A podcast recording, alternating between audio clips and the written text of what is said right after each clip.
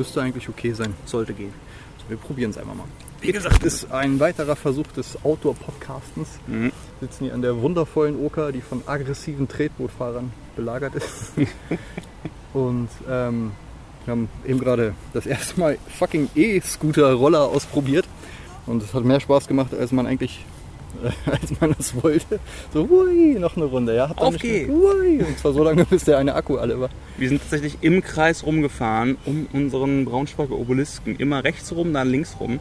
Und haben herausgefunden, dass man zwar seine Roller nicht in der roten Zone parken kann, wenn aber der Akku ausgeht und du bist gerade in der roten Zone, wird die Fahrt trotzdem beendet. Wir haben ihn dann lieberweise mit Alarmsignal noch in eine abholbare Zone geschoben. Aber Leute, wenn ihr eure E-Scooter hacken wollt, jetzt habt ihr diesen extrem hilfreichen Ich weiß Tipp nicht, ob das ein Hack ist, weil es wird ja nachvollziehbar sein, dass du der Letzte bist, der das Ding irgendwie äh, entlockt hatte Wow. und dann halt einfach in irgendein Gebiet gefahren und dann da verendet ist. Und es war auch witzig, dich dabei zu beobachten, wie absolut unangenehm dir das war, mit diesem diesen Roller zu schieben, der sich eigentlich nicht mehr schieben lassen wollte und die ganze Zeit Alarm gemacht hat. Piep, piep, ich will dich doch nur dahin bringen, wo du hingehörst, du Rollarsch. Das ist so ein bisschen, Ah. äh, hoffentlich kommt jetzt nicht die Gesellschaft und bestraft nicht sofort, weil alle, also dieses Signal mit Sünde, Ein Shame, 17-jähriges Shame. Mädchen mit zwei Zöpfen, einer wütenden Grinsen und dem Schild Die Gesellschaft auf der Brust. Halt! Stopp! Da kommen gleich diese Game of Thrones Shame- Shame-Glocken Genau. Leute. Bling. Genau. Ähm, lange Rede, gar keinen Sinn. Äh, wir waren dann irgendwie so in der Ecke und ich hatte rein zufällig das äh, Gerät mit und dachte mir, weißt du was, lass uns doch einfach nochmal draußen irgendwie schön nochmal einen Podcast machen. Genau. Uns ist spontan das Thema Idioten eingefallen oder Idiotie.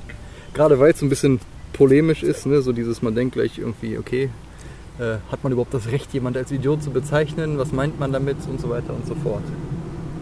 Genau. Und dann hatten wir überlegt, welche schönen Beispiele wir dafür finden. Und da dachte ich daran, dass ich mit ein paar Freunden letztens an einem See war. Und an uns vorbei zog eine Truppe von, ich würde sagen, drei bis fünf, bin mir nicht ganz sicher, mittelalten Herren, so 35 aufwärts, mit dicken Bierbäuchen und sonnenverbrannten Armen, einem Bollerwagen und einer irgendwie gearteten Musikabspieleinrichtung, die folgendes hinausplärrte. Johnny Depp, Depp, Depp, Johnny Depp, Depp, Depp, Johnny Depp, Depp, Depp, Johnny Depp. Ich will wieder nach Mallorca zurück, egal was mein Chef sagt. So in der Richtung. Das ist nicht der exakte Tep, das, äh, Text, das äh, Johnny Depp, Depp, Depp ist da schon äh, Die Lyrik war deutlich. enthalten. Und genau, man kann sich vorstellen, dass ich und mein, äh, meine Bildungsbürgerschichtsentourage, wie auch immer man das nennen möchte, und sich zumindest selbst wahrscheinlich unbewusst so empfindende, äh, schon einen gewissen Widerwillen äußerte. Sie zogen dann zum Glück weiter. Sie wollten erst an den nächstliegenden Polder und waren so für fünf Minuten in Hörreichweite und dann zogen sie doch weiter aus so für uns unbekannten Gründen. Wir glauben, dass die du, ihr Bauern, echte Mallorca-Freunde hören Mickey Kraus. Wa- Wahrscheinlich. Ich dachte so, Jürgen Drees, ja. Alles andere ist für mich nicht original. Ne, Man muss ja auch quasi, auch im Mallorca-Pop gibt es wahrscheinlich Snobs, was eine interessante Idee ist. Ähm, aber auf jeden Fall war das schon so, dass dann aus meiner Gruppe ein bisschen der Usus kam von, wenn ich mir jetzt noch 10 Minuten anhören muss, dann gehe ich da entweder rüber oder wir gehen weg. Also im Sinne von, ich beschwere mich oder ich streite mich mit denen, aber das ist nicht aushaltbar, diese Musik ist schrecklich. Implizit kam dann auch, wenn auch glaube ich nicht so ausgesprochen, irgendwo sind auch diese Menschen schrecklich, die das hören und auch ein gewisser, nur Idioten können sich so einen Scheiß anhören. Impetus war sicherlich, Impetus, was ein merkwürdiges Wort, war da irgendwo sicherlich äh, auch drin. Das heißt, es war schon so, dass man das Gefühl hatte, was sind denn das für Bastarde? Was für Idioten, die ihrer Scheißmusik aus vollen Rohren rumballern und uns damit unseren schönen Badesonntag ruinieren. Ja. Diese Schweine. Also war das so im Sinne von, das sind Idioten. Ne? Was für dumme Idioten, aber gleichzeitig, wenn die jetzt quasi, keine Ahnung, Musik, die uns oder mir gefallen würde, geballert hätten. Keine Ahnung, aus, aus vollen Rohren Prince zum Beispiel. Prince ist, glaube ich, jetzt kulturell nicht so klar einzuordnen wie Mallorca-Musik, aber sagen wir mal, aus vollen Rohren Bachs Neunte. Ne? Während sie dann da mit ihren, keine Ahnung, mobilen Kronleuchtern, die sie irgendwie an so einer großen Messingstange irgendwo Bluetooth hängen haben, rumgedanced sind, würden wir sie dann noch als Idioten bezeichnen oder als extravagante Künstler, die ihr bestes Selbst leben. Sowas in der Richtung. Ja. Und das ist so interessant, aber ja, Ja, das also- war so ein bisschen die Idee. Und diese ursprüngliche, da, ich meine, wir kommen in jedem Podcast auf das Kahnemannsche schnelle und, und äh, langsame Denken. Mein schnelles Denken ist definitiv mit bei der Masse, die sagt, Idiotenkopf ab, fickt euch alle. Das ist auch immer scheiß Musik, Und, muss man also, auch mal sagen. Äh, die Sache ist halt auch, äh, das ist ja auch schnell so ein Gefühl von wegen, dass deine Seinssphäre irgendwie penetriert wird. Ne? Mhm. So dieses, ich höre Musik, die mich zutiefst belästigt Und beleidigt. irgendwie und äh, man findet halt irgendwie, dass so, so eine Grenze nicht respektiert wird und so und das allein ist schon so unverfroren irgendwie so diese Idee, ich bescheiße die ganze Welt mit meinem Quatsch und wenn dann das noch irgendwas ist, was man irgendwie vom Anspruch her nicht aushält, kann ich das total emotional, reaktionär nachvollziehen, dass Ja. man denkt, "Ah, das ist alles fürchterlich." Auf der anderen Seite wäre ich natürlich lieber der Mensch, der sagt, ja, jedem das seine, bla bla bla und so. Aber ich kann gerade auch diese, diese sehr gutturale Reaktion Ja. sehr, sehr nachvollziehen, weil ich kann es auch ganz, ganz schwer irgendwo aushalten, wo mir die Musik nicht passt und ich bin der totale Musiksnob-Nazi irgendwie. Und äh, allein schon so normalo irgendwa- irgendwas auszuhalten, was man jetzt, also quasi, ich glaub, das ist aber auch so ein bisschen dieser typische Hipster-Shit, irgendwie so dieses, dass man sich ja über seine kulturelle Auswahl und so, so ein bisschen selbst definiert, zumindest war das früher bei mir sehr der Fall, dass man dadurch, dass daran auch immer noch mehr hängt, als jetzt nur irgendwie ist es nervig, sondern irgendwie, also du bist der Typ, der sitzt mit Bluetooth-Boxen viel zu laut im Stadtpark und hört sich Ballermann-Musik an. Ja. Das sagt dir schon so viel mehr als einfach nur die Tatsache.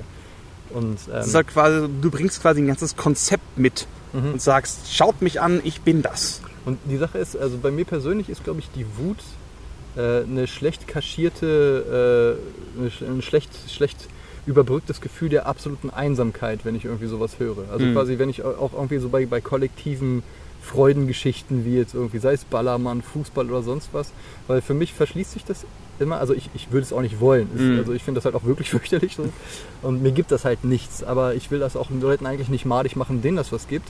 Aber ich habe sofort so dieses Gefühl, dieses, ach, ich gehöre zu einer anderen Spezies, ich bin nicht so wie ihr. Und das ist eigentlich total der elitäre Scheißgedanke. Aber vom Gefühl her ist das halt so diese absolute Heimatlosigkeit. Von wegen, du weißt Ja. genau, du kannst jetzt mit dem kein Wort wechseln. Wobei das wahrscheinlich nicht mal stimmt. Und deswegen ist Zum das Thema so Beispiel interessant. Fußball ist interessant. Gemeinsamer Freund von uns beiden, ne, äh, fängt mit M an, hört mit U auf. Auf jeden Fall, es gibt Leute, die man kennt, Mu. die man mag, die einfach Fußballfreunde, Fußballfans sind. Mhm. Ne, wir beide haben mit Fußball überhaupt nichts am Hut. Aber genug Leute, die man leiden kann, sind eigentlich Fußballfans. In meinem Kopf ist tatsächlich so, Fußballfans Idioten. Nicht, also man kann es eben nicht generalisieren, offensichtlich, aber so ein gewisses Gefühl von, ihr steht also auf stumpfen Shit, ist schon irgendwo da drin. Und gleichzeitig denke ich mir, das Einzige, was ich noch stumper finde als Fußball, wäre Leute, die sich, keine Ahnung, Kampfsport angucken oder irgend so Zeug, wo sie sich halt wirklich nur auf die Fresse geben und halt Mixed Martial Arts zum Beispiel, bist du ja eigentlich ein ganz großer Freund von. Ich bin ja auch nicht ganz abgeneigt, was wieder zeigt, dass es irgendwo, es ist nicht wirklich die Sache selbst. Es ist irgendwie diese Verbindung von dieser ganzen Fankultur, aber gut, wenn jetzt wirklich jemand da rumläuft und sagt, äh, ja, ich, ich hau dir jetzt auf die Fresse, weil äh, du hast die Farben von den Leuten, äh, von denen mir gesagt worden ist, von den Leuten, die vorher schon die Farben tragen, die ich auch trage, dass wir den Leuten mit den Farben traditionsgemäß auf die Fresse hauen, weil wir die nicht mögen. Und das nehme ich jetzt als meine Sinnsweise und Lebensweise so auf. Und das ist dann so, da bin ich dann schon skeptisch, ob das durchdacht ist als Gesamtkonzept, aber es ist definitiv so, wenn ich mich halt über Leute aufrege, die halt genau so eine Art von Johnny der Ballermann-Mucke hören oder sowas, dann ist da auch schon so eine Art von Gruppendenken und so eine Art von Ich bin zum Glück nicht ihr, ihr Scheißkerle. Das heißt, wenn man rumschreit, ihr Idioten, diese Idioten, diese Mistkerle, die die Sache X machen, die man nicht mag, heißt das nicht immer auch ein bisschen, ich bin übrigens nicht so. Ja. By, the, by the way, ich bin, ich bin anders. Ich bin besser. Und überhaupt interessant, wir reden jetzt ja ganz viel über so andere Kultur, anderen Kram. Aber trotzdem fühlt es sich okay an, das mit dem Gefühl von, ihr seid doch Idioten in Verbindung zu bringen. Also wie lässt sich, wie verknüpft sich quasi dieser In-Group-Out-Group-Dynamik. kulturelle Ausdruck, egal was es ist, ob es jetzt Ballermann, Mucke oder Stadien, Fußballgesänge oder äh, ich würde jetzt mal behaupten, Dauercamper, vielleicht nicht komplett, aber partiell ist die Campingplatzmentalität eine, die mit Schlagermusik und Fußballfans durchaus in Einklang steht. Oder auch Kleingartenvereine, die auch schön sein können, aber immer wenn irgendwo Deutschland und Fußball fahren an einem einzigen Mast hängen, habe ich gleich eine gewisse Vermutung über das. Ja. Ähm, wie, wieso hängt das Gefühl mit Idiotie zusammen? Ist nicht auch krass, dass man irgendwie gleich sowas wie Intelligenz mit reinbringt? Das ist super weird eigentlich. Deswegen, also ich glaube, es ist auf jeden Fall, es hat was mit, mit In-Group-Out-Group-Kram zu tun. Ähm, es hat auch was damit zu tun, dass man eben immer seine Gruppe sucht und Resonanzpunkte in der Welt. Ne? Dass man zum Beispiel sagt, hier irgendwie, du bist auf irgendeiner Party und jemand stellt dich irgendwem vor, weil er sagt, ey, dir, der hat auch Brust gelesen und der hält einfach nicht das Maul darüber. Stell dich mit dem in eine Ecke. Das ist oh, Schnittmenge. Weil allein schon, dass, dass jemand irgendwie das und das für gewisse Sachen interessiert ist, hat halt eine gewisse, das spricht für gewisse Eigenschaften, die man dahinter zumindest vermutet und die Ja. statistisch gesehen wahrscheinlich öfter äh, vorhanden sind, als dass sie es nicht sind, um mich mal so ganz vorsichtig auszudrücken. Das ist wahrscheinlich schon ein schwieriges Statement. Aber äh, ja, eben, das, und das, deswegen bleibt das Thema auch interessant. Ne? Weil äh, nur weil jetzt jemand das mag, was man selber mag, heißt halt nicht, dass man, äh, dass man mit denen irgendwie gut reden kann. Aber ich würde denken, dass die Wahrscheinlichkeit statistisch höher ist. Und ähm, das ist auch insofern nicht problematisch, bis dann halt dieser Standes, dieses Standesdenken, dieses Outgroup und diese Hierarchie dahinter kommt. Ne? Und irgendwie, ähm, das ist ja auch so ein bisschen, nur weil jetzt jemand irgendwie komplexeren Kram mag, ist er nicht gleich irgendwie intelligent, schlau, ein guter Mensch oder irgendwie anders wertvoll oder sowas. Und das ist halt eine, eine sehr flache Wahrnehmung der Welt, aber eben doch eine, die eben leider nicht von der Hand zu weisen ist, zumindest im, im, im reaktiven, schnellen Denken. Ne? Ich Ja. war neulich zum Beispiel auch äh, äh, äh, im Park lang gegangen und da haben irgendwie, äh, war fa- fast das gleiche Eichhörnchen hinten. Siehst du? Ich muss auch gerade sagen, während du redest, bin ich von diesem einen Eichhörnchen, was da wirklich sich fast schon sexuell präsentierend über den Rasen hüpft, völlig abgelenkt. Kettler das sagt mehr über sie aus als über das Ein Eichhörnchen. sexuell präsentierendes Eichhörnchen. Ich bleibe bei meiner Aussage. Das heißt Reizhörnchen. das ist so Careless Whisper. Ähm, was wollte ich erzählen? Bevor mir sie mir so idiotisch sexuell. Du hast mit dem Eichhörnchen angefangen und ich konnte dann nicht aufhören, darauf einzugehen. Okay, ich habe also mit dem Eichhörnchen angefangen. Genau, du hast mit dem Eichhörnchen angefangen. Was? Just saying. Ähm, genau, ich war im Park und Ja. da waren auch irgendwelche äh, Leute, äh, das, dieses klassische, das, was du mir erzählt hast. Leute mit einer Bluetooth-Box, einem Kasten Bier oder irgendeinem Mhm. Träger. Und die haben halt auch irgendwie, die haben auch so Ballermann-Shit gehört. Das war dieses ein Bierchen sind nicht drei Bierchen sind nicht bla, wo es halt darum ging, hahaha, ich trinke gerne viel. Ja, schön. Und die, das war so laut, dass die ganzen Boxen vollkommen übersteuert sind. Es kam halt Ja. Bierchen. Und, äh, und die, diese beiden, das waren halt auch genau, genau das gleiche Bild, was du mir erzählt hast. Halt ältere, total äh, sonnenzerfetzte Typen, die wahrscheinlich halt da schon irgendwie, was weiß ich, wie viele Monate auf dieser Bank sitzen und diese arme Box drangsalieren. Und die haben Mit halt so einem so, Fettfilm, der sich irgendwie quasi zwischen Fleisch und Holz gebildet hat, weil es verwachsen ist miteinander. die haben halt immer diesen, diesen um Bestätigungshaschenden Blick, dieses, ja, so machen wir das, geil, ne?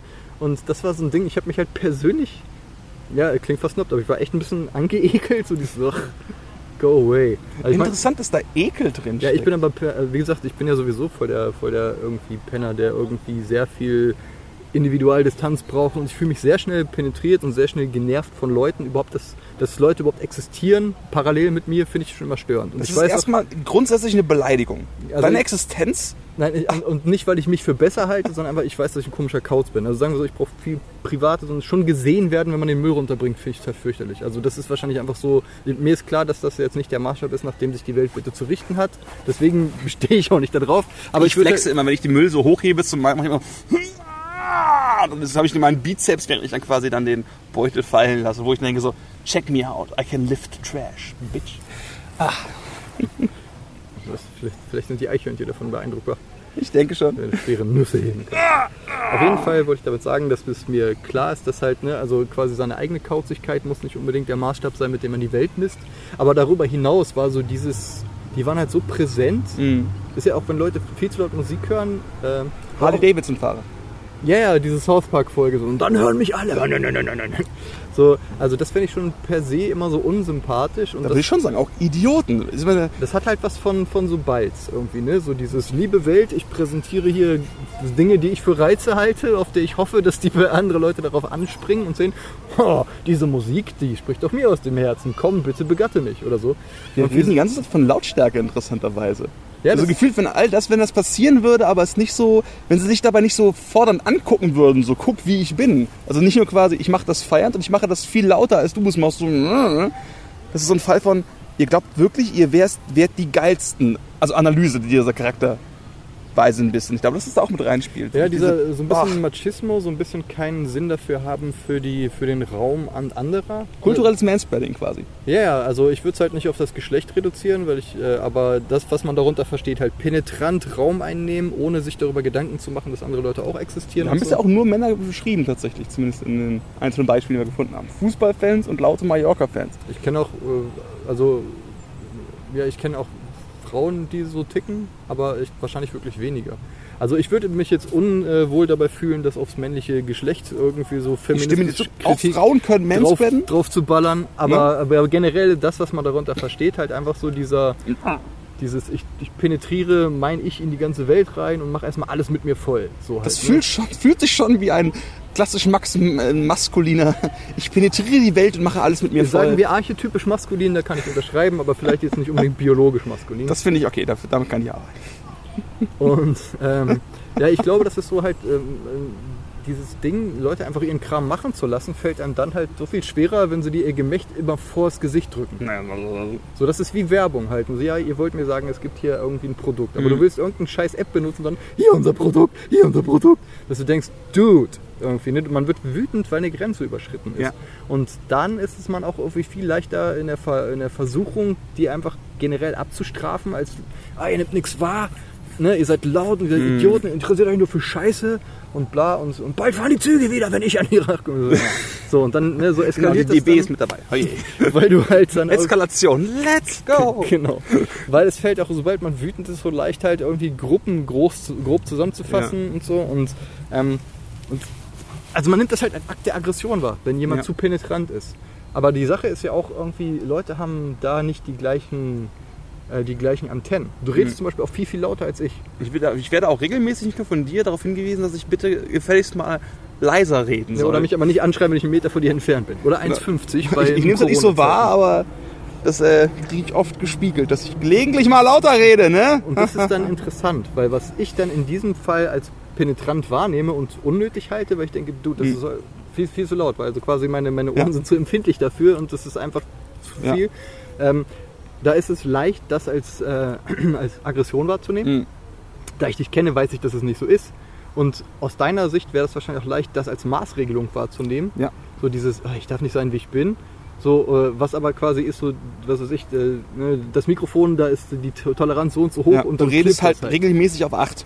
Genau. So 5 ist normale Low Indoor Konversationslautstärke. Voice irgendwie. Und es gibt halt, äh, da ticken Leute anders und deswegen ist das so interessant. Dieses Thema mit den Idioten und, äh, und Kategorisierung ist halt, wenn man nur von seiner Sicht ausgeht, so dieses, ja, dann sind das Idioten. Ja. Aber halt, wenn man dann mal so ein bisschen weiter guckt, dieses, ich bin dann bestimmt auch Idiot. In irgendeinem, vorhin waren wir die Idioten, die mit irgendwie E-Scootern hier die ganze Zeit 20 Mal im Kreis gefahren Genau, sind. wir sind so richtig so, wenn wir dabei noch eine Bluetooth-Box gehabt hätten und dabei noch irgendwas gehört Scooter hätten. gehört oder ja, zum Beispiel. Oder unsere eigene Goldsahne-Musik, die ja auch quasi bewusst auf dumme Penetranz setzt, weil wir auch Spaß daran haben, interessanterweise.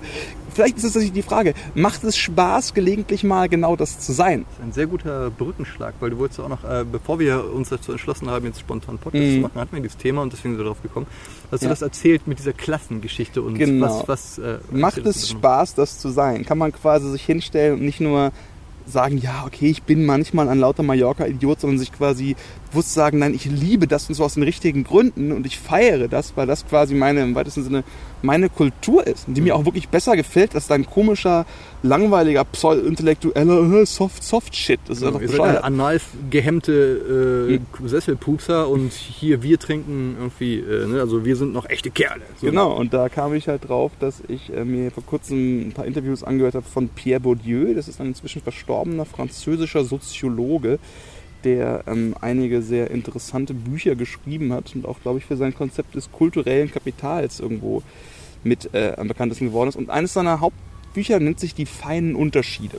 Und bei ihm geht es quasi darum, dass äh, die Unterschiede zwischen, äh, ich sag mal, im marxistisch-klassischen Sinne Klassen wesentlich über das hinausgehen, was wir nur als quasi äh, materielle, klar fixierbare Werte wahrnehmen, sondern dass es sich quasi in den ganzen Alltag einschreibt. Er spricht davon habitualisieren, also dass es komplett Teil der alltäglichen Lebenswelt ist, aus welcher äh, Schicht du kommst und welche Arten von äh, Gewohnheiten und auch Wertesystemen, die da mitgeliefert bekommen. Also bei ihm geht es ganz stark darum zum Beispiel, wer fährt wohin in Urlaub. Also ein Beispiel ist zum Beispiel, dass der Skiurlaub war mal was super Elitäres. Ne, Du fährst halt irgendwo Ski, das ist weit und dann ist alles so gehoben. Dann ist es zum Massenphänomen geworden. Und dann sind die ganz Reichen, die wirklich Reichen, weggezogen und haben angefangen, was anderes zu machen. Haben sich seine ganz kleinen Extragebiete. Das heißt, es ist diese Art von natürlich ein Kreislauf, dass du wirklich ganz andere Verhaltensweisen hast, auch zum Beispiel wie man isst. Er hat, glaube ich, Untersuchungen gemacht, so fotojournalistische Studien quasi, wie im Frankreich, der dann, glaube ich, Mitte der 60er Jahre, wie verschieden die Tischsitten einfach waren. So wirklich, und das ist so, als würdest du wirklich in anderen Kulturen sein, wenn du halt da in, keine Ahnung, im fünften Arrondissement bei der seit drei Generationen wohlhabenden ex-adligen Anwaltsfamilie oder sowas in der Richtung hockst oder halt bei den äh, Leuten, die aus der Arbeiterfamilie kommen oder halt noch komplexer natürlich, wenn du dann noch Einwanderungsgeschichten mit reinbringst irgendwo.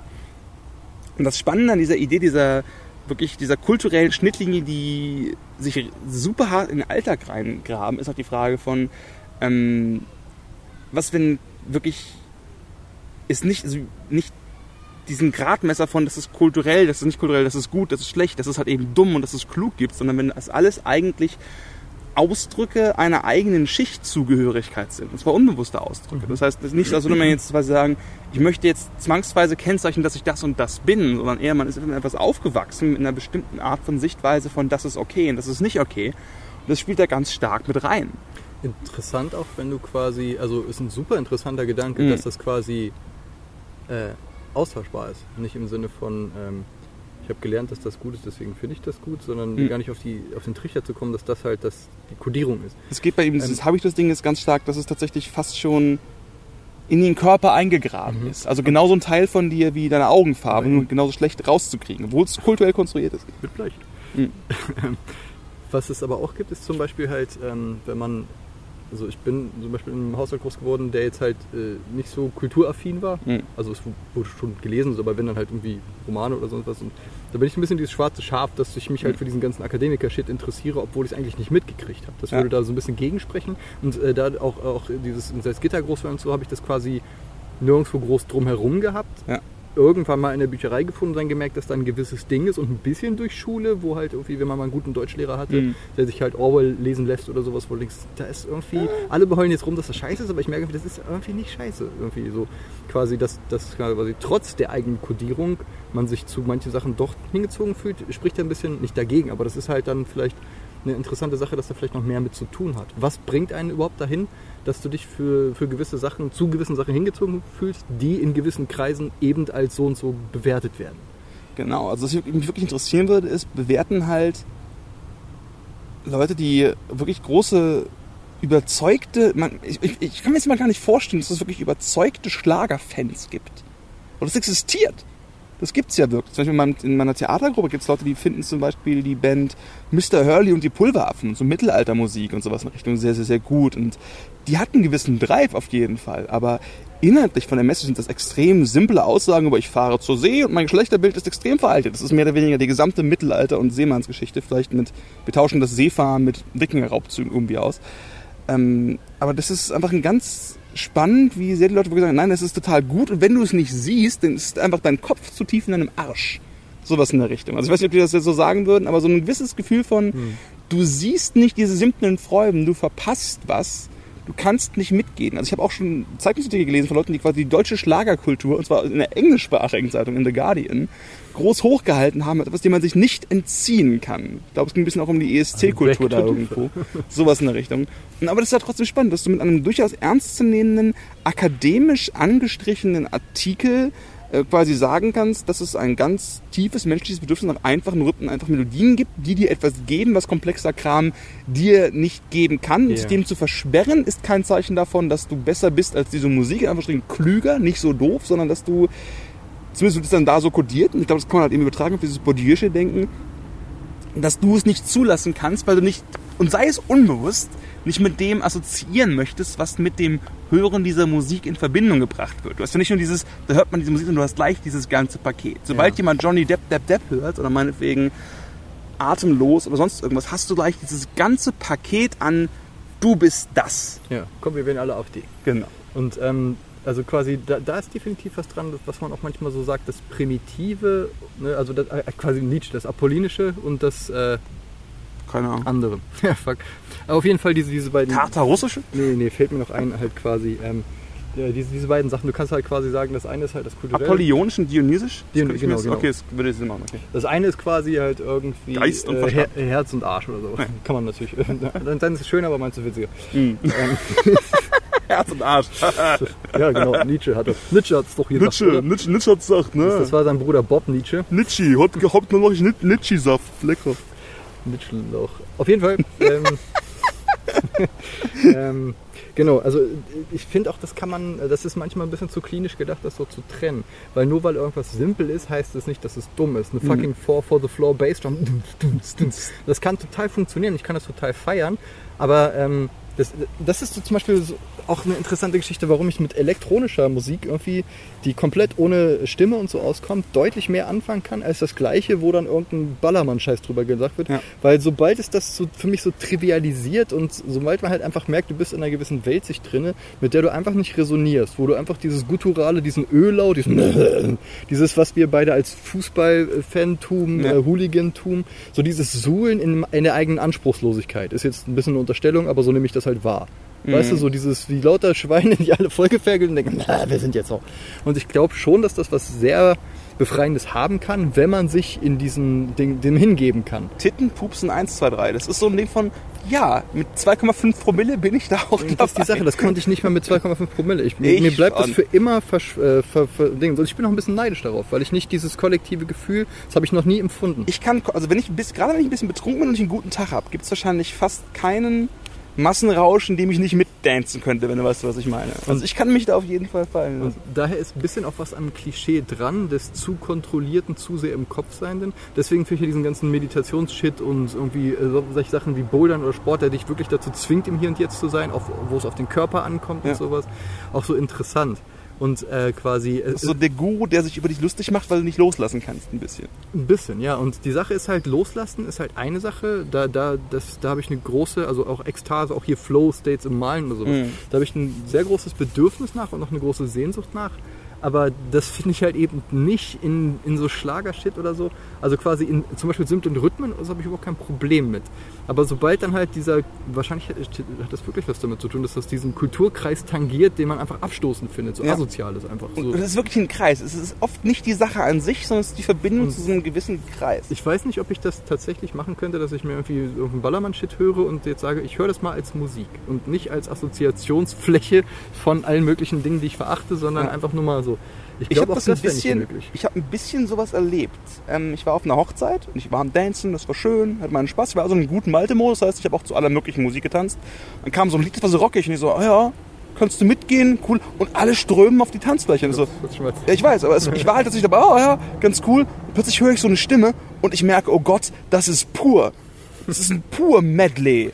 Und ich bin halt raus und ich weiß auch noch ein anderes schmutzig Theatergruppe, der war auch draußen. Wir gucken uns an, wir haben wirklich den Rahmen verlassen. Draußen war dann auch irgendwie jemand anders, den ich kannte, der hatte sich gerade gestritten, den Freund, weil die hören da drin pur. Was passiert denn hier? Die haben den Horst Wäschelmann. Und das sagt ganz, ja, ein bisschen war das so von wegen, die haben den Horst Wessel Marsch angemacht und haben den, den Pur Marsch angemacht, was halt so, und das ist halt so interessant, weil zuerst fand ich es ganz okay. Und vorher habe ich zu irgendwelcher komischen, äh, ich glaube, polnischen Technomusik getanzt, keine Ahnung. Ich höre mir irgendwelchen super schmonzigen amerikanischen Pop und K-Pop teilweise ganz gerne an. Aber bei mir, ich, ich glaube, ich, glaub, ich habe mal den Spruch gebracht und ich weiß, glaube ich, was ich damit meine. Ich dachte, wir haben uns darauf geeinigt, dass ich pur noch hassen darf. Sowas in der Richtung. Das heißt, dass ich glaube, also in gewissem Sinne ist es ja so. Wir haben ja durch Goldsahne angefangen, deutsche Texte zu schreiben. Und ich habe ja auch meine eigenen deutschen Lieder irgendwo. Und vorher konnte ich mir eigentlich vielleicht die Ärzte und noch ein bisschen die Toten Hosen anhören. Und der Rest war schlimm, weil es deutsche Musik war. Ich habe da gar nicht zugehört. Und englische Musik, wo der Text ist, I love you, baby, and if it's my own mine, I need you, baby. Auf Deutsch wäre es, ich liebe dich, mein Schatz. Du bist meine, ich liebe dich, mein Baby. Lass mich nie alleine. Und ich würde wahrscheinlich das Ding ist jetzt nicht mehr, aber ich weiß, es gab eine Zeit, wo ich das hören würde, ich würde sofort abschalten. Und die einzige harte Wahrheit ist tatsächlich, dass gerade wenn man sich pur anhört, pur ist einfach Genesis. Das ist natürlich schlechter, wenn man sich pur mal anhört, ist pur Genesis. Keine Ahnung. Und tatsächlich haben die teilweise okay Texte. Ich hasse pur immer noch irgendwo. Ich weiß aber, dass ich pur nicht hasse, weil pur schlecht ist, sondern weil ich gelernt habe, pur zu hassen, alles was damit zu tun hat. Und das ist so interessant tatsächlich, dass ähm, es ist tatsächlich so, wenn du entscheidest, mal pur zu hören, heißt es nicht, dass es gut ist. Aber in meinem Kopf ist pur halt quasi Gehörgangsvergewaltigung. Das ist pur aber nicht. Das sind nur die Assoziationen nicht mit pur. Das heißt nicht, dass pur gut ist, aber das heißt, dass sie tatsächlich viel besser sind als so ganz dieser typische Rumsbums Johnny Depp Depp Schlager, der wirklich bewusst dummer und stumpfer und schlechter ist. Aber auch da hast du Produzenten, die wissen, wie ein Verarbeitungsprogramm funktioniert. Die wissen, wie das läuft. Die haben wahrscheinlich mehr so dieses, ich sag, das ist eine größere Publikumszentrierung beim Schaffensgedanken hinter. Ich möchte das schaffen, was gehört wird.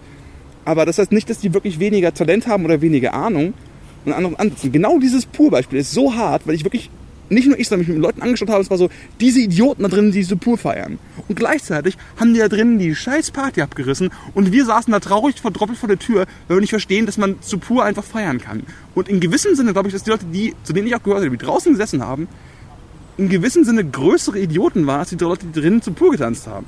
Aber nur zu einem gewissen Sinne, weil es dann auch fucking Pur ist. Auf einer anderen Ebene definitiv. Ich habe das auch mit, äh, mit, mit Sprache und anderen Konzepten, zum Beispiel sowas wie äh, Religion, Esoterik, Spiritualität, die Ja. ganzen Geschichten. Ich habe da, sobald ich da irgendwie was auf Deutsch höre, hab, gehen in mir alle Firewalls an. Ja. Irgendwie schon, schon dieser Tonfall, bla bla bla und so. Das ist äh, Glauben sie an Gott. Du hast halt Hm, sofort dieses Schicksal. Klischee-Ding. Ich Hm. habe sofort so eine, so eine innere Abneigung, so einen Fluchtgedanken. Dann habe ich aber bin ich mal auf den Trichter gekommen durch dieses ganze äh, Podcast-Zeug und so und über quasi von Rogan zu Duncan Trussell, von Duncan Ja. Trussell zu Ramdas und bei Ramdas geblieben und von Ramdas dann zu den ganzen Ja. anderen spirituellen Buddhisten und Hinduisten und sonst was. Und äh, auf Englisch kann ich mir das voll reinhauen. Da habe ich richtig viele Bücher gelesen, Ja. Podcasts gehört, irgendwie, was weiß ich hier, äh, dann sowas wie ähm, die Bhagavad Gita und solche Geschichten. Ja, God is Love. Genau, all solche Das ist okay, aber Gott ist Liebe. Ist so, ähm, Und das und ist- Sanella ist Backen oder was? Ja, das ist so ein Ding, dass man merkt, okay, man hat in seiner, ich weiß nicht, ob es was mit Muttersprache zu tun hat oder irgendwie, weißt Das du, ist das, mal so beschrieben, dass deutsche Sprache einfach die Blut-Hirn-Schranke schneller überwindet. Also wenn ich deutschen Text höre, kann ich mir nicht helfen, als den Text zu hören und zu analysieren. Englischen Text kann ich fließen lassen. aber bei Musik ist ja nochmal was anderes als jetzt bei einem Buch, weil ein Buch ist ja nur der Text. Vielleicht glaubt man das. Vielleicht ist das ein Gedanke, den man hat. Aber vielleicht ist es trotzdem so, dass irgendwo, du hast so diese, also ich glaube schon, dass ich Sachen auf Englisch einfach anders wahrnehme und ich glaube, das sind wir nicht die Einzigen. So diese Art von, es ist immerhin auf Englisch, wir hören englische Musik und das ist cool. Das ist unsere Radiojugend, die wir so erlebt haben. Das ist unsere Sozialisationsjugend. Und möglicherweise spielt es auch im, im Textkontext irgendwie eine Rolle. Also ich bin mir nicht ganz sicher, aber ich kann mir vorstellen, dass es tatsächlich Präsenz ist. Das, also es gibt ja auch sowas wie, man schreibt anders, wenn man in einer Fremdsprache schreibt, auch Ja. wenn man sie sehr gut beherrscht. Man denkt doch anders. Man Man, denkt eine andere anders. Persönlichkeit. Genau, also, eine andere. Perspektive und das ist super spannend, dass das möglicherweise auch über die Art, das heißt, man denkt nicht nur anders, sondern man hört auch anders zu und man hört andere Sachen, andere Nuancen. Das ist super faszinierend Und tatsächlich. das ist super, ja eben interessant, weil um, um auf das Idiotenthema zurückzukommen, Mhm. halt so dieses typische Idee, wenn, wenn von so, so, so einer deutschen Esoterik-Mutti Ja. mit irgendwelchen Kristallen und sonst was bla. Boah. Wo man sofort denkt, ja, du hast genau gleich ein Bild im Kopf und das Bild hast du als äh, äh, quasi, äh, äh, ist okay, das abzuwerten, muss ich nicht ernst nehmen. Ja. Es ist so ein Komplexi- äh, Komplexionsreduktion. Komplexitätsreduktionsmechanismus. Ich sollte mal einen Schluck trinken, mein Mhm. Sprachschatz ist etwas ver verfackelt. Und äh, dadurch kann man sich das halt leicht machen, weil du emotional sofort diese Schranke. Also ich fand das übrigens eine sehr gute Formulierung mit der Blut-Hirn-Schranke und Mhm. den Sprachen. So und ähm, das heißt nicht, dass das gleiche Konzept in einer anderen Sprache plötzlich Sinn macht, aber dass man vielleicht weniger kritisch ist, weil man erstmal hört, wenn man nicht sofort diese Alarmglocken hat. Ich würde behaupten, dass es in der Muttersprache, ich, ich glaube, es ist, ich, ich glaube immer, dass wir, oder das sind verschiedene psychologische Konzepte, die ich durch meine eigene auch Therapie und Sachen, die ich auch gelesen habe, schön finde, ist diese Idee, dass wir halt quasi verschiedene Persönlichkeitsaspekte haben, die recht komplex sind. Man is Legion. Ne? Man is Legion, äh, wir sind alle multiple, nicht exakt natürlich, wir sind immer noch eine quasi Persönlichkeit. Eine richtige multiple Persönlichkeitsstörung ist natürlich ein ganz anderes Ding, aber so, dass es auf jeden Fall sehr komplexe Verknüpfungen gibt zwischen verschiedenen Teilen von uns, wenn wir gerade wütend sind, glücklich sind, gelassen sind, angespannt sind, wie auch immer. Und dass wenn wir in der Fremdsprache das hören, dass wir oft erstmal in diesem analytischen H-Modus irgendwo sind. Weil in gewissem Sinne in der Fremdsprache ist es nicht so, als wir drei waren, sprachen wir beide noch kein Englisch. Hm. Oder als wir sechs waren. Da haben wir aber schon Musik gehört.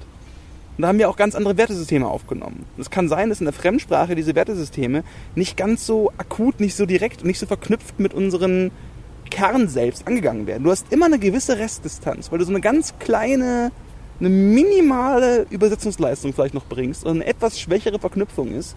wenn jemand sagt, God is Love auf Englisch, so, aha, okay, kann ich drüber nachdenken. Gott ist Liebe. Dann hörst du alles. Du hörst die Du hörst Formulierung, deinen du hörst die. Stimme, du hörst dein Radio, du hörst deine Oma. Du hörst wahrscheinlich deine Oma, als du vier warst und hast vergessen, dass du sie so gehört hast. Und auch wenn das vielleicht noch präsent ist, also es ist einfach anders. Es ist so, du hast eine andere Art von Verknüpfungsleistung in der Muttersprache, was aber auch in der, in, in der Gegenbewegung, für mich zumindest, irgendwo so ein Grund ist, warum ich inzwischen lieber manchmal auf Deutsch schreibe als auf Englisch, weil ich merke, dass ich dann, ich spüre das anders. Also auch im Negativen, dass ich es mir schlechter anhören kann, wenn ich es furchtbar finde. Aber es ist so ein Ding von, es spricht einfach mehr Teile an, es kommt vielleicht auch aus tieferen Teilen raus. Hm. Also nicht zwangsweise, aber sowas in der Richtung. Vielleicht eine tiefer, aber andere. Ja, und in gewissem Sinn ist dann auch dieses Idiotenschreien sinnvoll, weil vielleicht ist es so, dass nur englische Musik zu hören, sich das zu hören, erlaubt vielleicht auch einfach eine größere Distanz zu den Dingen. Das heißt, man hat weniger Gefahr, sich hinzugeben, sich zu öffnen, auch zu präsentieren. Die Idee des Hingebens äh, ist, glaube ich, eine ganz wichtige bei solchen Sachen, wie Mhm. es zum Beispiel geht mit diesen auch kleinsten gemeinsamen Nenner-Sachen und so. Und, äh, und dann hat wahrscheinlich auch jeder andere Sicherheitsempfinden. Ja. Lass uns bei, äh, bei dem Idiotenthema nochmal gucken, zum Beispiel aktuell Oh, mit, ja. mit, mit Covid. Genau, da habe ich tatsächlich auch gerade so eine Corona-Demo. Du bist auf so einer Corona-Demonstration und du bist auf dieser Demo und du gibst dich dem hin. Du gibst dich quasi der Demonstrationsveranstaltung hin, als ich bin diese Gesicht, dieses Gesicht, diese Stimme. Du gibst dich auch der medialen Rezeption hin. Dieses Ich bin jetzt hier, ich gebe mich dem hin, dass ich als Teil dieses gesehen werde. Und was ist dieses? Dieses ist ein Haufen von Idioten zum Beispiel. Also das in dem Moment, wo man sich quasi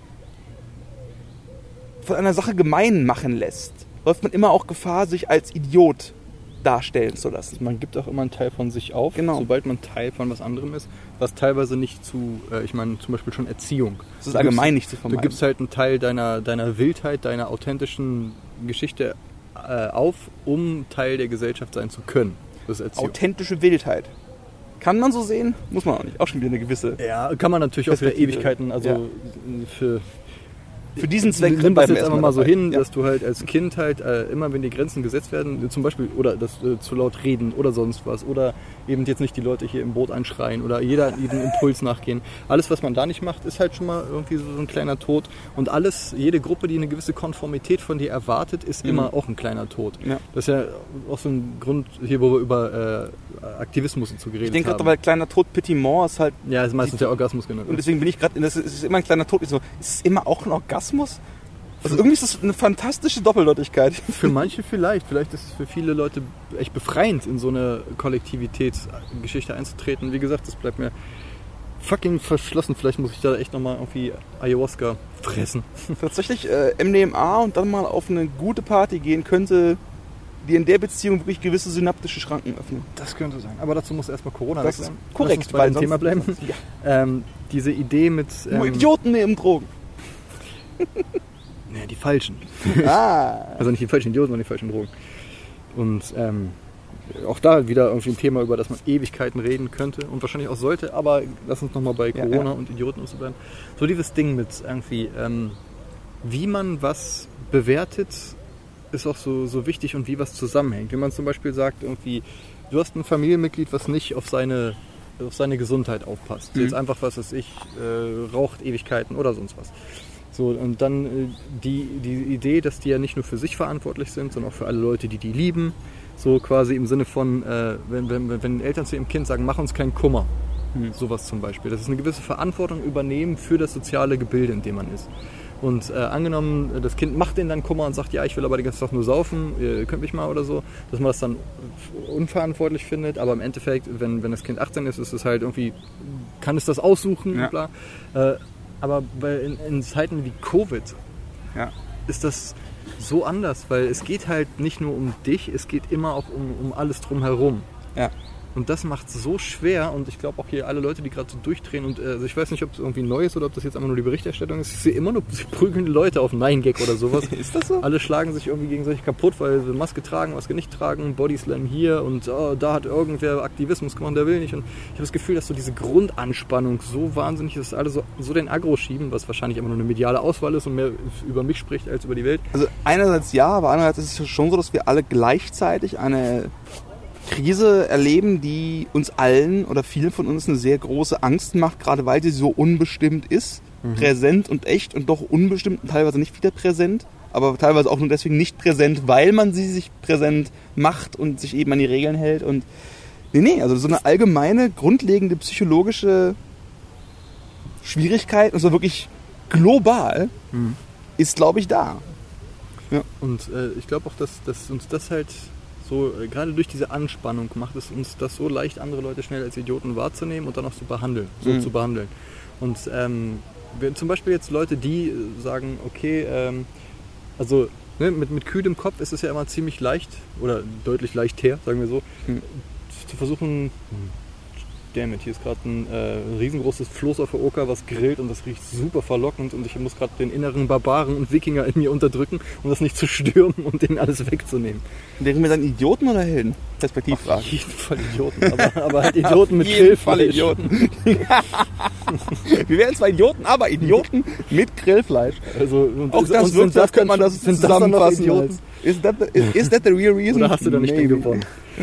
Ja, ähm, und so ist dieses Ding halt mit, ähm, ne, zum Beispiel Leute, die jetzt auf Corona-Demos gehen. Die sagen, okay, wir sehen, es gibt, äh, hier, also uns wird erzählt, es gibt dieses Coronavirus. Dann gibt es ja Leute, die glauben, dass es das nicht gibt Mhm. und Leute, die es nicht. Ja. Wie auch immer, und man kann dazu stehen, wie man will. Aber die sagen dann, okay, ähm, ich fühle mich in meiner Freiheit äh, beschränkt. Ich finde, der Staat äh, geht deutlich über das hinaus, was zumutbar ist. Mhm. Und ich möchte dem das kundtun. So. Kann man sagen, okay, bis hierhin kann ich das irgendwie na zumindest nachvollziehen. Das Ja. macht einen noch nicht zum Idioten, wenn man sagt, äh, ist vielleicht nicht so gut, dass wir dem Staat jetzt so viel Macht geben, dass er bestimmt darf, ob wir rausgehen dürfen. Also, ist ein echtes Argument drin. So, auf der anderen Seite halt irgendwie, ähm, wenn du jetzt jemand bist, also ich spreche von mir, ich glaube, dass Covid existiert. Ich glaube nicht, dass die ganze Welt sich aus Jux und Dollerei lahmlegt und alles vollkommen den Bach runtergeht an allen möglichen Dingen. Und ähm, deswegen finde ich es halt, bin ich eher froh, wenn es dann irgendwie von wie auch immer gearteten Autoritäten halt irgendwie gewisse Ansagen gibt und gewisse R- Regeln, die uns allen dazu verhelfen können, dass es eben besser ist. Wie zum Beispiel Abstand oder sowas. Ne? Und äh, da, da gibt es ja auch verschiedene, ne? Masken ja, Masken nein, bla bla bla. Aber ich denke mir dann halt irgendwie, habe ich neulich so einen guten Vergleich gelesen, wenn in einem Rollenspiel irgendwie ein Item findest, was Mhm. plus 30% Wahrscheinlichkeit hat, Ja. irgendwas abzuwenden, dann pack, equipst du das scheiß Item, Ja. weil ne, besser, äh, besser eventuell was haben Da als habe ich einen ganz spannenden Argumentationslinie mal für gehört, weil ich weiß auch noch genau, als die Masken kamen, war ich auch eher gegen die Masken, aber auch nur, weil ich gehört habe, dass ähm, erstmal lasst die guten Masken dem medizinischen Personal. Mhm. Wenn wir Masken tragen, gibt es das eine falsche Sicherheit wir werden deswegen uns eigentlich näher kommen und dann ist es vielleicht sogar schlechter als mit den Masken. Mhm. Was Argumentation einen gewissen Sinn macht, aber dann habe ich das gute Gegenargument gehört von auch so, das kannst du auch bei Kondomen sagen, theoretisch. Wenn du Kondome verwendest, hast du mehr Sex und dann können die die Kondome öfter reißen, dann ist die Wahrscheinlichkeit größer, dass du irgendwas einhandelst. Aber die Chance, dass das Kondom dir hilft, ist immer noch wesentlich größer, was sowohl die Vermeidung von sexuellen Krankheiten angeht, als auch von äh, Schwangerschaften. Ähm, ist nicht ganz das gleiche, weil andere prozentuale Chancen da sind, aber deswegen war das echt so ein Beispiel von, nee, stimmt, Masken machen eigentlich total Sinn. Ich weiß aber eben auch, dass ich dachte, keine Masken, weil die Mehrheitsmeinung sagt gerade noch keine Masken. Das ist so ein Mhm. Beispiel von, wo ich mich selbst auch so als klugen ihr Idioten tragt Masken gefühlt habe und dann so, nee, nur Idioten tragen keine Masken. Und das halt innerhalb von irgendwie einem Monat.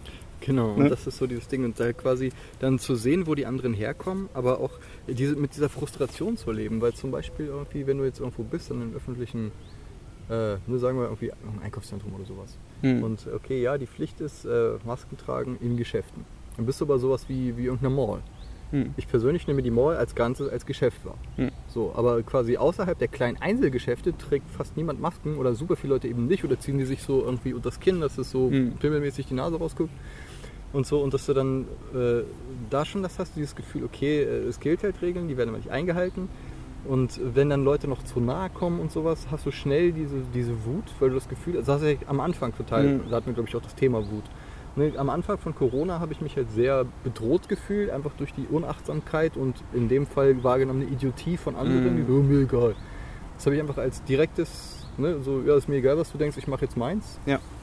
Wahrgenommen und ähm, jetzt ist es halt ver- versuchen zu sehen, wo die Leute herkommen im Sinne von ich möchte nicht in Angst leben, ich möchte das Leben, was ich auf der Welt habe, nicht nicht äh, da nicht verzichten und so. Das sind alles Argumente, die man irgendwie emotional verstehen kann, die aber aus meiner Sicht einfach Quatsch sind, wenn halt gerade so ja alle Zahlen steigen, ja, Ja. lass mal Pa- Party machen gehen.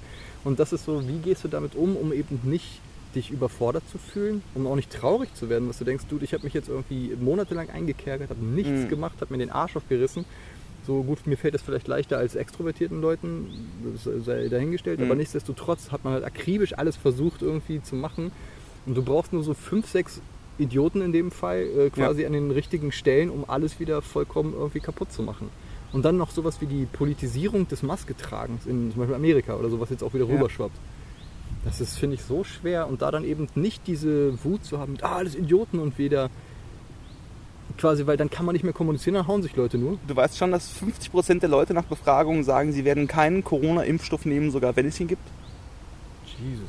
Das heißt, sogar wenn all das da ist, ist es trotzdem so, dass durch die, durch eben, genau das ist dieses Ding, eine berechtigte Angst vor Machtübernahme durch Regierung ist ein gutes Argument. Wenn man sieht in die deutsche Geschichte. Ja. Eine wirklich gute Idee. Diese gesamte Debatte um Datenschutz in der Internetdebatte, auch das ist im Endeffekt das Wahren persönlicher Freiheit. Sehr gute, wunderbare Gründe, die aber irgendwie an ihre Grenzen stoßen, wenn du halt plötzlich äh, vor so eine Epidemie gestellt bist, die nur aufgehalten werden kann, wenn sich wirklich alle oder doch ein sehr substanzieller Teil daran halten. Wenn man jetzt denkt, dass sogar wenn wir diesen Impfstoff haben, der das einzige Konzept eines wir lösen in Anführungsstrichen Corona wäre, Hm. wenn dann immer noch so viele Leute es nicht nehmen, dass es sich nicht groß verändert, das ist dieses Gefühl der. Also, das Ding ist, wenn wir das nicht, wenn wir Corona nicht lösen können, in der Form, durch Impfstoffe, wie auch immer, und man sich dann fragt, okay, können wir diesen Jetzt-Status so beibehalten? Einige Leute sicherlich. Viele andere würden aber für sich behaupten, nicht. Nicht, weil die Argumenta bezogen die, jetzt das? Ding ist halt, dass die Argumentation ist so, dass ähm, auf jeden Fall einfach, wir sollten uns alle einsperren und gucken, dass wir keinen Kontakt haben, weil dann könnten wir ja sogar theoretisch das Coronavirus einfach aushungern lassen. Es würde funktionieren, wenn wir wirklich, habe ich mal den Spruch gehört äh, von irgendeinem Virologen, wenn ich könnte, würde ich jeden Menschen auf der Welt jetzt für zwei Wochen einfrieren. Dann hättest du keine Kontakte, die Leute, die Corona hätten, würden es durchstehen oder daran sterben, aber das Virus würde keinen Wirt mehr haben und es wäre einfach durch.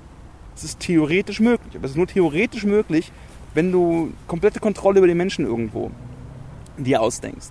Und wenn das so nicht funktioniert, was ich in den Raum reinstellen würde, wo du dann überlegst, okay, ähm, Menschen haben eben verschiedene Grenzen, psychologisch, und ich meine das nicht im Sinne von, es geht nie um Logik. Es geht nur um die psychologische Grenze von wann ist der Punkt, wo du einfach ausbrichst. Auch wenn es, also wann, wann ist der Punkt, wenn, wo du, weil du zu gelangweilt bist, aus dem Fenster springst. Sowas in der Richtung. Und es ist immer falsch, aus dem Fenster zu springen, aber es gibt sowas wie, Aus das brennt. diese, genau. Aber das ist halt dieses individuelle Ding, wo es sind nur Idioten, die sich nicht jetzt maximal an diese Regeln halten. Und gleichzeitig ist es so, dass ein gewisses Verständnis für Idiotie irgendwo auch, oder ein gewisser Ausdruck von idiotischem Verhalten wahrscheinlich auch urmenschlich ist. Weil das in gewissem Sinne dieses, der Reptilienteil von uns ist. Ja. Der Antriebsteil, ohne den wir überhaupt keine Menschen wären. Ohne diesen, "Hm, ich bin geil oder "Hm, ich habe Hunger oder "Hm, ich will jetzt E-Scooter fahren, weil es irgendwie cool ist. Und das, das wird Ne? auch oft als Freiheit gedeutet. Manchmal Und auch, ist es auch und manchmal auch missverstanden, weil Freiheit, also auch in welchem Preis. Und wann, ab, ab wann wird Freiheit zu Egoismus? Wenn ich sage, ich persönlich muss jetzt halt unbedingt hier lang gehen, weil mein großes, äh, meine große Freiheit besteht darin, Leuten die Köpfe abzulecken. Ja. So, dann, ja, da, dann ab, ab wann? Und, und dann kommt so eine Frage, okay, dann muss es Autoritäten geben. Sowas wie zum Beispiel der Staat oder so. Hm. Also ich möchte eigentlich nicht in einem Staat wohnen, der seine Leute zwangsimpft, weil Mhm. das ist fucking Orwell. Wa- wa- Was würde das bedeuten? Du würdest jemanden tatsächlich abholen, fixieren und dann ihm eine Nadel in den Körper jagen. Also das sag, wäre sagen der wir so, die softere Version wäre jetzt erstmal, äh, dass Erstmal jeder, jeder, der erfasst ist, ja. ist halt, du hast eine gewisse Frist und dann gibt es sowas und dann erst in der letzten Instanz kommt sowas wie die Feldjäger. Ich meine, es ist ja nicht so, dass wir in Deutschland nicht Sachen hätten, die schon so ein bisschen so wären, wie zum Beispiel Bundes... Ich weiß gar nicht, ob es das noch gibt mit den Feldjägern. Es gibt keinen. Wehrdienst mehr, deswegen nein. Aber das aber war es gab so. es mal. Also wir sind damit so- aufgewachsen, dass Leute, teilweise mein Bruder ist jetzt die Geschichte, ein Mitschüler von ihm, hat sich wirklich aus der Schule auch bewusst abholen lassen von den Feldjägern mit Handschellen, du kommst jetzt zum Wehrdienst. Das war so, wow. Genau, und dass man sagt, okay, da gehen natürlich ganz andere Alarmglocken los. Mhm. Auf der anderen Seite, auf lange Distanz gesehen, ist es dann halt so, wenn wir, angenommen, wir haben jetzt irgendwie äh, das, den Corona- äh, Corona-Impfstoff. und Mhm. ich bin auch nicht der große, also ich wäre auch ungern unter den ersten zehn, die das ausversuchen, Du sondern würdest ich, gerne erstmal drei Wochen warten, Genau, ich- 50.000 Leute, ein paar sterben oder auch nicht, und dann weißt du so genau, ich meine, Hier sieht man, glaube ich, auch die Testphase des äh, Ganzen. 28 Days Later oder sowas, oder wie, war- welcher war das mit dem, mit, wo dann quasi der Impfstoff das Problem war? Es gab da irgendwelche Filme, ich weiß nicht. Genau, also im Sinne von, ich verstehe auch dieses Ding, Medizin, äh, sich irgendwas Fremdes in den Körper zu initiieren und Mhm. bla. Also dass das auf einer ganz äh, primitiven Ebene schon Alarmglocken irgendwie äh, an, anwirft und so, das ist wie gesagt alles verständlich. Aber dann hast du dieses Ding, wenn das wirklich bedeutet, wir sind für immer in dieser merkwürdigen Halbwelt gefangen Ja.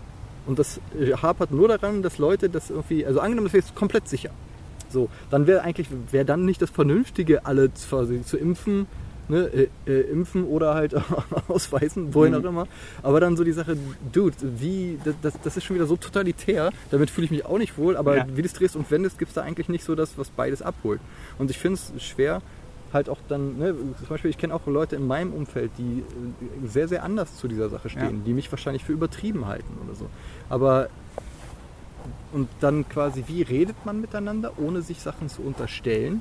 Ja. Ne, du willst halt nicht der Theoretiker, äh, der, der, der Verschwörungstheoretiker in keiner Richtung. Im Sinne von, Ja. oh, der Staat, bla bla bla. Du willst aber auch nicht der sein mit, ja, irgendwie, und wenn du rausgehst und bla, aber faktisch gesehen ist es halt so, dass gerade die Zahlen wieder hochgehen, weil ich, ich glaube einfach, dass wir den Punkt erreicht haben, wo es Leuten einfach zu langweilig ist, wie du meintest. Die haben sich das lang genug angeguckt. Das ist wie, die, die Ratte wurde in den neuen Käfig gepackt, die ist erstmal starr. Jetzt hast du in alle Ja. Ecken geschnüffelt, ein bisschen hingeschifft und jetzt, ja, kam keine Katze, ist okay hier. So, und ähm, das ist das gleiche Problem wie bei Global Warming, dass einfach unsere Psychologie nicht auf diese Art von Zeitachse aufgebaut ist, dass Ja. alle jetzt denken, oh, fuck it, wir haben Rubbel in der Stadt. Irgendwie, ne, sowas, irgendwie, wo du denkst, und, Wir haben einen Rummel in der Stadt? Das ist Zuckerbaton. und ich will auch kein Spielverderber sein. Ich meine, wir waren ja selbst heute, ne, so langsam macht man wieder Podcast draußen, Ja. setzt sich mal in ein Straßencafé und es gibt ja eben Sachen, womit man das machen kann, wo es zumindest okayer ist. Dass man denkt, Mhm. ja, fuck, es gibt jetzt halt irgendwie keine Dinge, keine Konzerte drin, aber es gibt halt Open Airs mit Tischplätzen, ist nicht optimal, aber kann man vertreten. So, äh, du kannst Leute besuchen, aber setz dich in den Garten und knuddel die nicht und so. Und dann quasi zu sehen, es wird ja schon entgegengekommen. Eigentlich wäre das Beste, jeder ist zu Hause eingesperrt und fucking Putin läuft 24 Stunden im Fernsehen und sagt, geh nicht raus, geh nicht raus. Aber dadurch, dass wir halt das nicht wollen, es gibt ja schon diese Möglichkeiten. Und dann, weil das eben so soft ist, zu sagen, ja, wenn es so soft ist, kann es doch nicht so schlimm sein, Ja. ich fahre jetzt alle besuchen, das, das macht so machtlos, weil du denkst, wie, wie willst du dagegen ankommen? Idioten im Endeffekt so, wenn du dein Leben lang rauchst und dann Lungenkrebs kriegst und dann stirbst, dann warst du ein Idiot. Wenn du dein Leben lang rauchst und keinen Lungenkrebs kriegst und dann irgendwas anderem stirbst, dann guckst du um und sagst, dass die Leute, die gesagt haben, du hättest nicht rauchen sollen, also vielleicht sagst du es dann im Himmel oder in der Hölle oder wie auch immer, oder direkt vor dem Tod zum letzten Atemzug, dass die Idioten sind. Das Ding ist, äh, die Tatsache, dass all das, was die ganzen Ängste und Sorgen, die wir haben, sind prozent- prozentuale Chancen, prozentuale Sorgen. Weißt du, was ich meine? Dass der und der stirbt so und so wahrscheinlich oder kriegt die und die Spätfolgen. Hm, Oder wenn du dich ansteckst und es geht dir gut, steckst du wieder an. Das, all das ist diese prozentuelle Gefahr, mit der, glaube ich, unser Gehirn nicht umgehen kann. Das, also tatsächlich ganz, ganz viel von den Problemen ist, dass all das ist dieses langsame Denken, ist dieses Denken in prozentualen Chancen, in wissenschaftlichen Geschichten. Was, wir- aber der Mensch kann sich, glaube ich, grob nicht helfen, als immer wieder Sachen an seiner eigenen Erfahrung zu messen. Dazu noch mit den guten alten Confirmation Biases, dass du die Sachen siehst, die deine schon vorhandene Meinung bestärken. Und wenn du dich umschaust und siehst, dass die ganzen Leute nicht sterben und von denen, die Corona haben, sterben die meisten auch nicht, das ändert nichts an der Thematik. Aber das kann richtig geframed funktionieren. Und dann denken Leute, das ist doch alles Idioten, das ist doch alles zu viel. Wann es zu viel ist oder wann, weil du musst es ja irgendwie abwiegen. Corona gegen den Kram. Und was du vorhin gesagt hast, fand ich so spannend, ist, dass einfach, du kannst alles, was wir für Corona tun, tun nehmen und den Klimawandel da einsetzen. Und müsstest dann sagen, dass unsere Maßnahmen noch viel härter sein müssten. Wir müssten allen Leuten Jobs wegnehmen. Wir müssten die Autos alle abschaffen. Wir müssten unser gesamtes Leben radikal umstellen. In gewissem Sinne, durch Corona habe ich das Gefühl, dass ich nicht weiß, ob ich mich auf Dauer dem Bedürfnis nach einem Auto werde widerstehen können. Weil gerade ein Auto heißt Sicherheit. Heißt eigener Ja, viraler Schutzraum im weitesten Physische Sinne. Filterbubble. All das eine physische Filterbubble und die Idee des persönlichen, der persönlichen Kraftwagenmobilität ist äh, auch mit E-Autos, die Produktion von Autos durch Straßen etc. pp. Sowas von nicht gut für die Idee von wir bekämpfen den Klimawandel. Eigentlich nicht haltbar. Und in gewissem Sinne ist die Gefahr, die vom Klimawandel ausgeht, prozentual wesentlich krasser als alles, was Corona mit uns macht. Muss man wirklich sagen. Und, aber es ist weiter weg, es ist weniger greifbar. Es ist nicht dieses Gefühl, ich könnte es jetzt kriegen und sofort daran sterben. Kannst du nicht. Du hast immer noch diesen Zeithorizont durch den Klimawandel. Und es sind irgendwo andere Leute in den wärmeren Gebieten, die es ja eh zu spüren kriegen. Und da, da müssen wir dann ja auch sagen, halt stopp, stopp, stopp, stopp, stopp. Ja. Wir, müssen jetzt, wir müssten jetzt genau diese Maßnahmen, diese drakonischen Zwangsmaßnahmen erreichen. Aber das hat eine andere, eine andere Fremde, eine andere Ferne. Aber auch nicht für alle. Weil wieder andere setzen sich bei Extinction Rebellion irgendwo vor die Sachen, machen Die-Ins, wo man sich auch wieder drüber streiten kann, weil das wieder dieses sich hingeben einer Sache und sind das nicht Idioten, oder sind die, die es nicht machen, Idioten. Und das zeigt nur wieder, wie sehr das doch abhängig ist von dem persönlichen Gefühl. Weil es gibt Leute, die sagen, Corona ist mir zwar nicht egal, aber wir müssten alles, was wir da in Energie reinstecken, in den Kampf gegen den Klimawandel stecken, weil das ist die viel größere Gefahr und zwar auch wissenschaftlich nachweislich. Aber es fühlt sich nicht so an. Es ist eine andere Art der Wahrnehmung von, das ist irgendwie so ein vages Konzept und ich verstehe das Konzept von krank werden, husten und sterben. Das macht viel, viel mehr Sinn. Ich glaube auch tatsächlich, dass die Angst vor Viren ist eine ganz urtümliche vor Krankheit. Natürlich muss es ja auch sein bei Menschen irgendwo. Während dieses Klimading nur wissenschaftliches Konzept ist. Das ist viel komplexer, viel schwieriger zu durchdringen, viel schwieriger auf die eigene Lage anzubringen.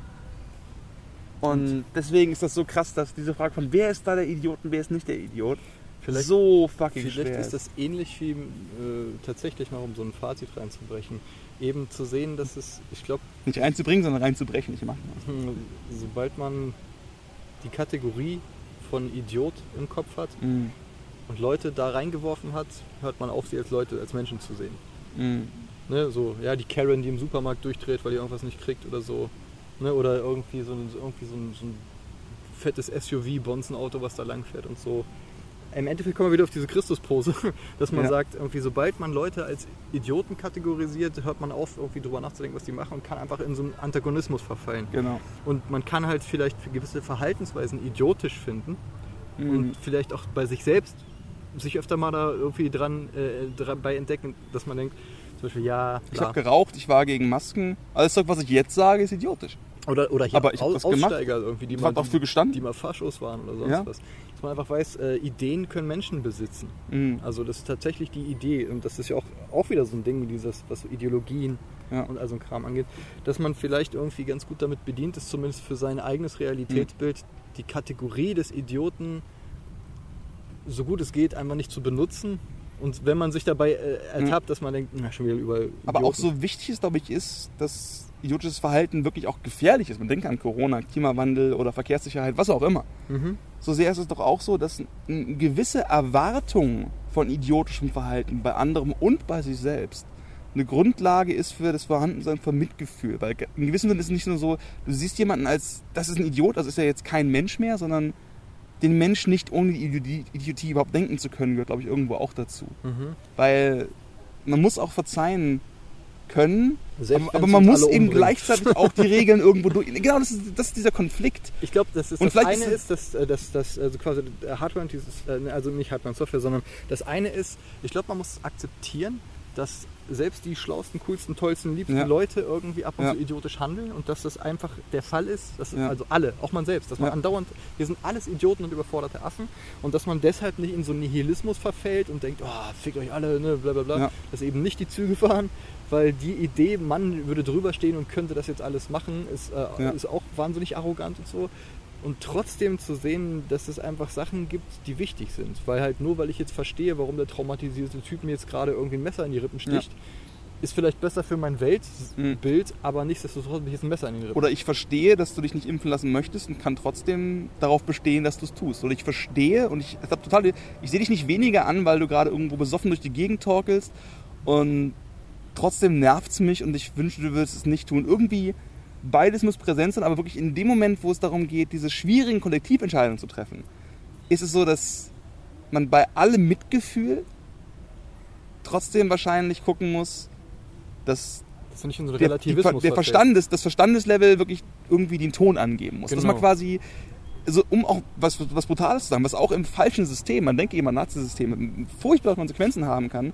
Und dass es eben so eine gewisse Idee von gibt, wir haben uns Regeln und Organisationen ausgedacht und hoffentlich so gemacht, dass wir wirklich den Verstandesregeln, den Vernunftregeln im besten Sinne folgen Mhm. und bei allem Mitgefühl, was du hast, im besten Sinne auch richtig bei den Autoritätsausübern, bei Polizisten zum Beispiel und bei Leuten in Behörden, bei allem Sinn für Gnade, Verständnis und auch eine, eine Selbstreflektivität auf die eigenen Schwächen, wir trotzdem, wenn wir sehen, wir müssen hier das Feuer löschen, versuchen das Feuer zu löschen, mit allem, was äh, dazugehört, was in einem demokratischen System natürlich nie ein gewisses Maß übersteigen darf, offensichtlich, aber trotzdem in einer gewissen Härte der Situation angepasst. Deswegen gibt es ja auch sowas wie Notstandsgesetz und Notfallmaßnahmen, die zwar kacke sind, die, wenn aber der Notstand da ist, wahrscheinlich doch immer wieder so verhandelt werden im menschlichen Ich Kollektivwesen. glaube, gerade weil das so wichtig ist, als fundamentaler äh, Bestandteil, um überhaupt eine Gesellschaft hinzukriegen, das ist, glaube ich, auch einer der großen, äh, großen Gefahren an dieser postmodernen Denke, dass halt an den Institutionen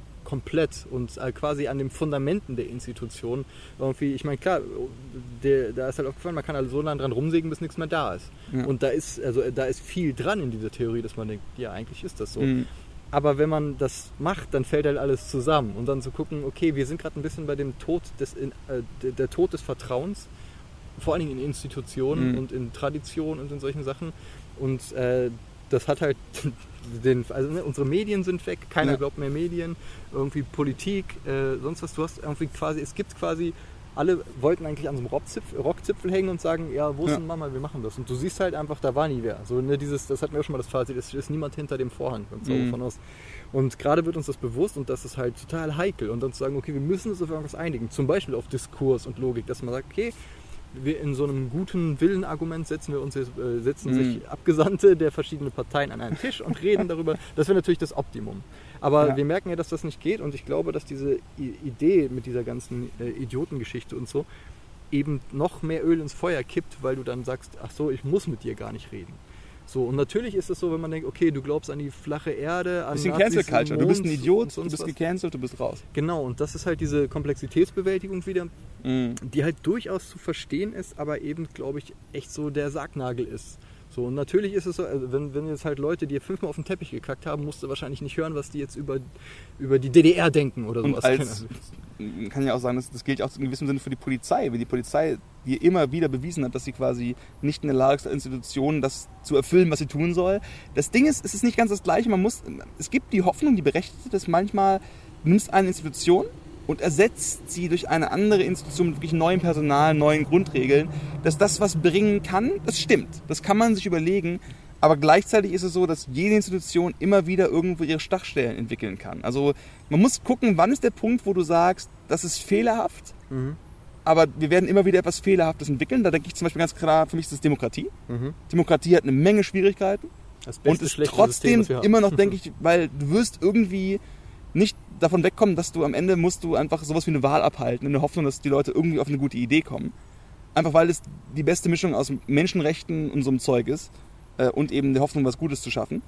Ähm, auch wenn du immer, weil jede Technokratie, jede autoritäre Systemsidee kann sachmäßig hier und da besser sein, aber läuft so viel härter Gefahr, dass da irgendwo tatsächlich dann äh, irgendwelche Diktatoren, Bastarden an die Macht kommen, dass Korruption viel Mhm. krasser funktioniert.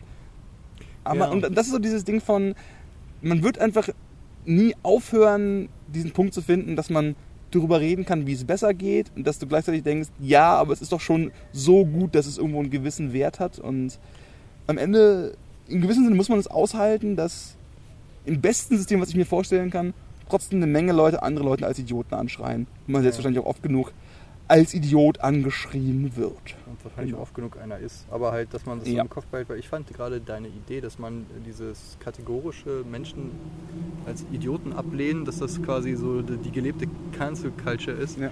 Im Sinne von, ah, ich muss mich mit dir nicht auseinandersetzen, weil du bist X. Ja.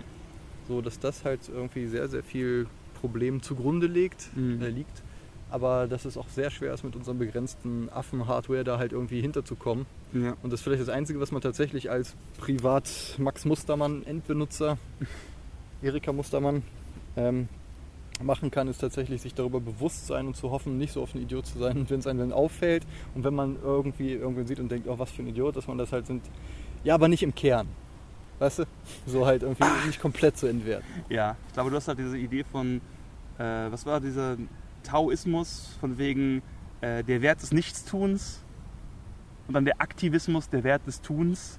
Beides sind sehr sinnvolle Traditionen mit viel philosophischem Unterbau. Beide werden sich gegenüber sitzen und schreien, Idioten! Ja. Wenn sich die Taoisten würgen, dann ist echt irgendwas. naja. ich Oder glaub- die stehen drauf, wer weiß. You know what? I Hm? love that shit. Yeah. Ja, also genau, also es war auch so, ich wollte noch also mit diesem Idioten, weil es halt irgendwie schwer ist, über, über Leute zu reden und Sachen, was einen so bedrückt und so, das soll jetzt halt auch nicht so verstanden werden, dass irgendwie als Idiot betitelt wurde, nur dass halt, dass man viele Sachen einen sehr aufregen. Und es ist halt schwer, als Mensch zu sein und aktuell ist es noch ein Stückchen schwerer als sonst, weil es komische, komische Sachen sind. Aber ich glaube, das ist ein organischer Endpunkt, mal wieder, ohne die Welt gelöst zu haben. Würde ich auch Unser Track Record ist bei 100 Prozent. Genau. Nie gute Fazit. Zwischendurch mit Eichhörnchen-Action. Eichhörnchen und Paddelbooten. Und da sind Leute gerade auf dem Schwanen-Tretboot gefahren, wo ich dachte, wenn die damit sind, werden sie sich auch denken, wir Idioten. Genau. Der ist so scheiße schwer zu treten, der sieht halt schön aus. Weil Sascha hat das Ding auch mal genommen und das war ein Fehler. Wie Ja, wir dachten, ah, dieses, dieses zarte, zarte Ding, das ist doch so lustig. Und, haha, und dann es war so schwer und das Ding hat sich immer im Kreis gedreht. Das war, vielleicht war es auch einfach kaputt. Aber seitdem ist auf jeden Fall, Schwäne sind also seitdem Idioten für mich zumindest in Tretbootform und da stehe ich. Bam. Manchmal muss man auch sagen, ich stehe zu meinem Idiotenwert. Genau. Okay, dann, ähm, Herr Kettler, herzlichen Herzlichen Dank, wie immer. War sehr schön. Und ja, tschüssi. Bye, bye.